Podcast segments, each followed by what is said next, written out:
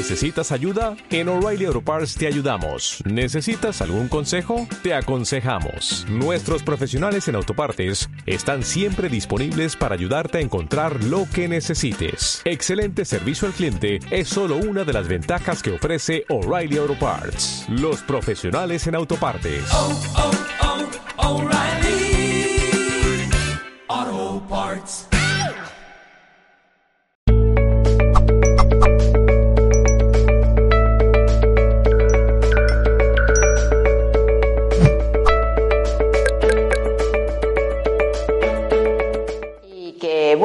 Pues aquí tenemos lo que sería lo que me molesta del otro.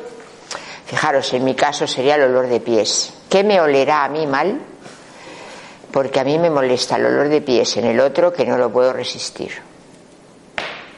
¿Dónde tendré yo eso?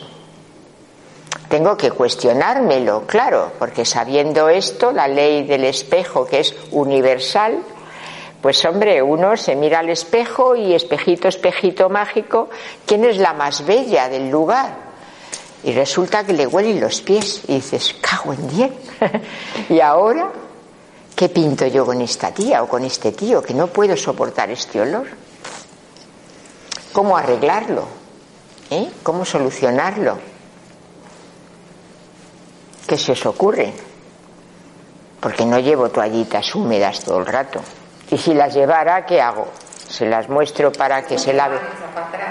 Te está diciendo que te. Sí, claro, ves tú, proyectas la huida. bien, bien. No acepto mis olores corporales. No acepto, claro. Y, y ella pues se va directamente, dice, como no lo aguanto. Yo tuve una experiencia para mí brutal, porque yo aunque soy bastante mm, bastante directa en el trato, pero sabiendo un poquito de esto, un poquito, pues no quiero agredir gratuitamente, ¿no? Y entonces, pues era un compañero de Gestalt que le cantaba todo el sitio de Zaragoza. Y estábamos todos, nadie se quería sentar a su lado. Era realmente bochornoso. Yo hacía la proyección de que a mí no me gustaría que me hicieran eso. Entonces hacía de tripas corazón y me sentaba a su lado, asfixiada. Cuando me veían azul marino, decían, anda chica, sal de ahí. En fin, exagerando todo, ¿no? Pero ¿qué pasó? Que un buen día de mañana le digo, ven para acá, para acá, que te voy a decir una cosita. Y se lo dije con tanto respeto, que él me pegó un abrazo y me dijo, ya decía yo que la gente me huye y no sabía el por qué. Lo que salimos ganando cuando decimos nuestra verdad y no queremos dañar a nadie y sobre todo tampoco salir menoscabados nosotros, porque os recuerdo que el espejito, espejito mágico es del narciso, del narciso que se miraba en el espejo del agua hasta que se ahogó. Bueno, pues si yo me estoy mirando en un espejo de algo desagradable y no he entendido todavía qué es lo que puede desagradar de mí a los otros, o lo trato con el sumo cariño que sepa en ese momento o estamos perdidos, todos a la vez. Entonces volvemos a retomar esto y al revés sería que cuando alguien me percibe a mí con esa agresión, sea por el olor corporal, sea verbal, sea...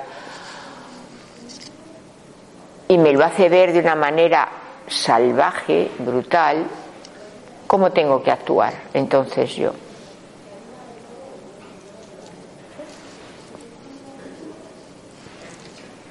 Mirándose, que, ¿qué valor tiene eso? ¿En qué encaja de ti? Realmente no encaja. Claro, fíjate que no dices una tontería.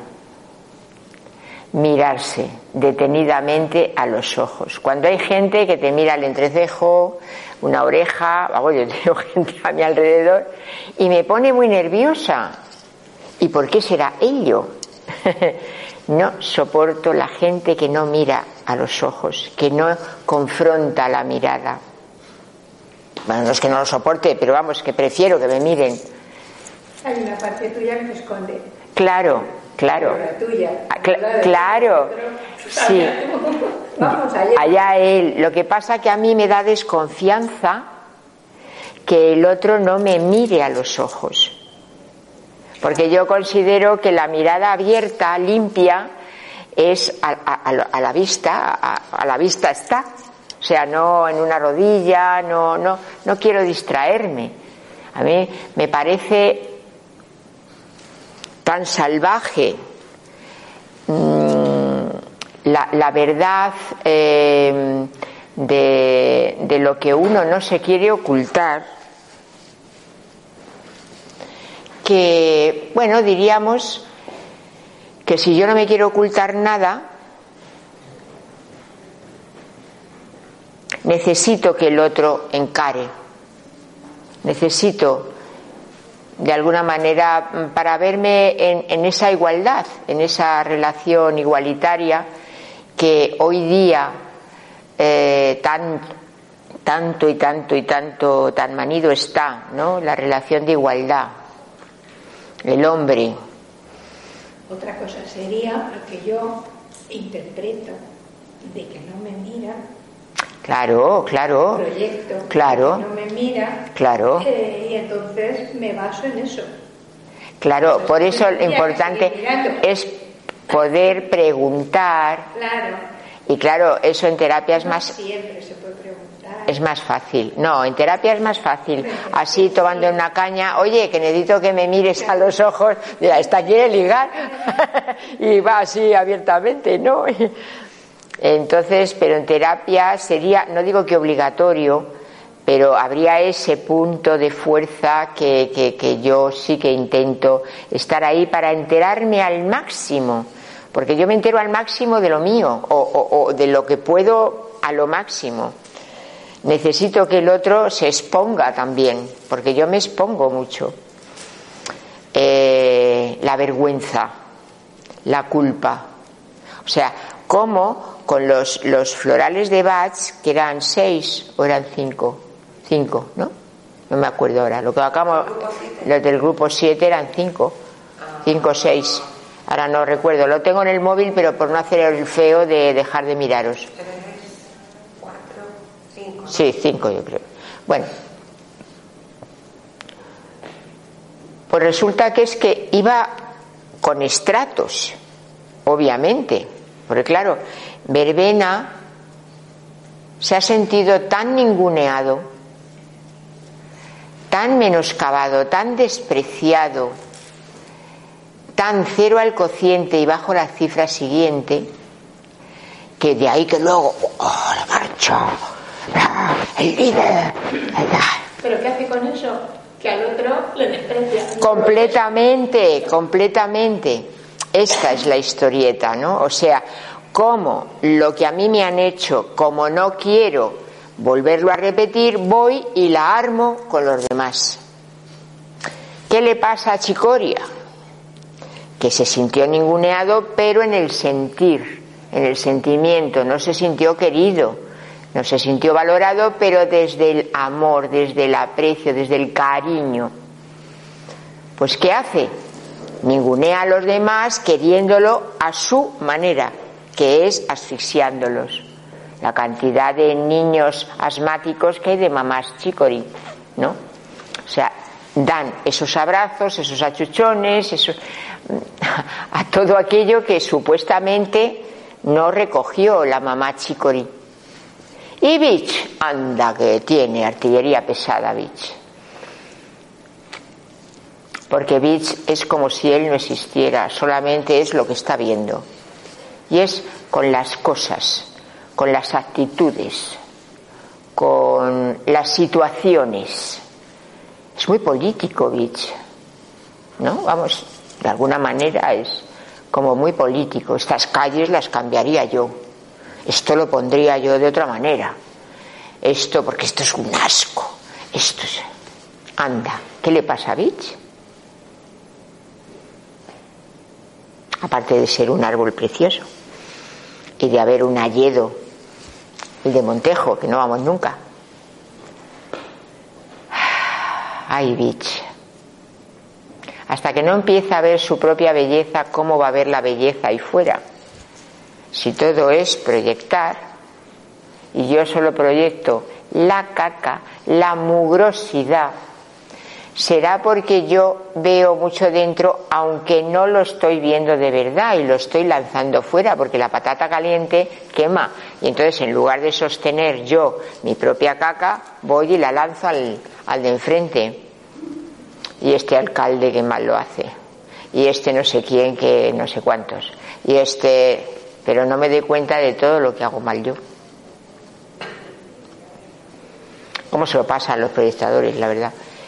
que pero es que está la vida llena ¿no? Porque fijaros los políticos cómo se pelotean unos a otros, la patata caliente se la van pasando, bueno, cuando hay debates o tal, bueno, directamente yo paso, por supuesto, ya, por supuesto quiero decir, porque ya me he tragado mucha cosa. Pero, pero es curioso, es curioso como ninguno acepta lo que tiene, ninguno, todos son como hiperperfectos y, y la imperfección siempre es de los demás. Pues vaya tomate, ¿no? Así va la cosa. Y el agua de roca, hablando de la perfección, ¿eh? ¿Qué le pasa al agua de roca? Que para ser perfecto tiene que rigidizarse y tiene que embararse y meterse algo por donde amargan los pepinos para poder estar erigido en alguien que los demás vean, ¿no? Él proyecta una imagen de sí que es cuasi perfecta, como va al gimnasio, qué dieta hace, qué riguroso es con eh, va al cine los sábados o los miércoles o los lunes o no se sale del esquema por el mismo precio luego te dice a ti que más te vale que te tomes el tomate, porque yo comiendo tomate come mejorado. Y resulta que tú eres intolerante al tomate, pero, pero ya te está cargando con el tomate, ¿no?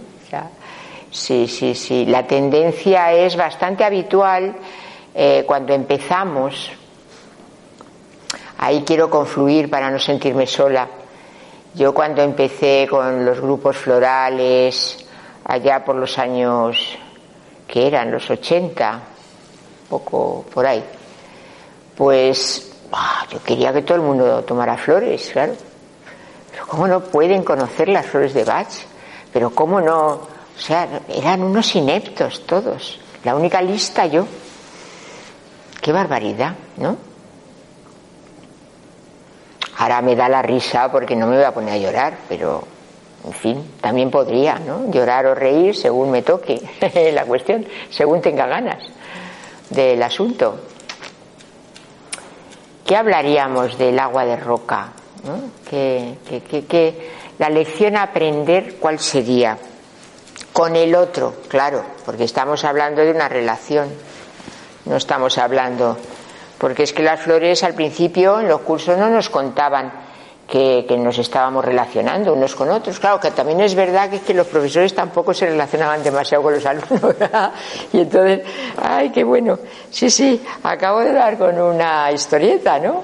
Sí, sí, me acabo de dar cuenta. Yo los primeros cursos de flores que recibí, pues eh, eh, te enseñaban los florales como para ti sola.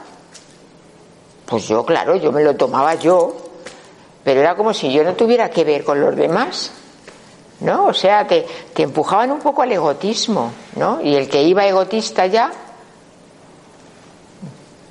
no sé, ahora de repente me ha venido esa idea a la cabeza. Claro, pero luego enseguida te mosqueabas y el otro te miraba raro. Me voy a tomar tal porque mm, fulano me mira raro pero nadie te preguntaba, ¿y tú qué sientes cuando te mira raro? ¿Qué es raro para ti? No sé, curioso, a mí me parece curioso. Ahora yo creo que es distinto. Pues yo lo veo distinto, claro, al haber ido y vuelto tantas veces, pues ya resulta, no me gusta esta risa que me sale, porque me quiero, hago la proyección con, hay un actor que a mí me fascina, pero también me repele. ¿Cómo se llama este tío? Esencia de mujer, Al Pacino. salvaje, un ocho sexual que me pone, ¿cómo me pone de loca? Pues este tío en la película, mm, la que acabo de decir, la de el perfume, eh, no, la esencia de mujer, hacía ese gesto irónico, erótico, festivo todo el rato, como carcajeándose de lo que le rodeaba. Él estaba por encima de bien y el mal y él se quería suicidar. O sea, fijaros cómo está el patio, ¿no? O sea, cómo solo proyectamos un montón de cosas que parece que son las, las maravillosas, las buenas, las saludables, las... pero luego la caca, pues si el otro está un poco preparado, te la entrevé.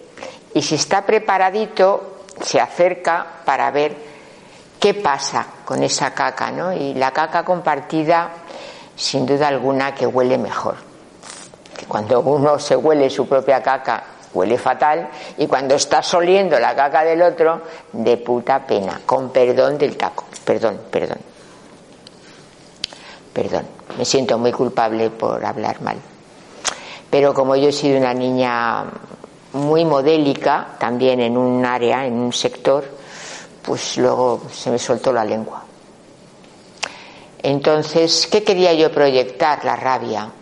La rabia inhibida y dragón, ¿no? Sería las mandíbulas, dragón, la esencia floral de dragón, ¿no? Hijo puta, cabrón.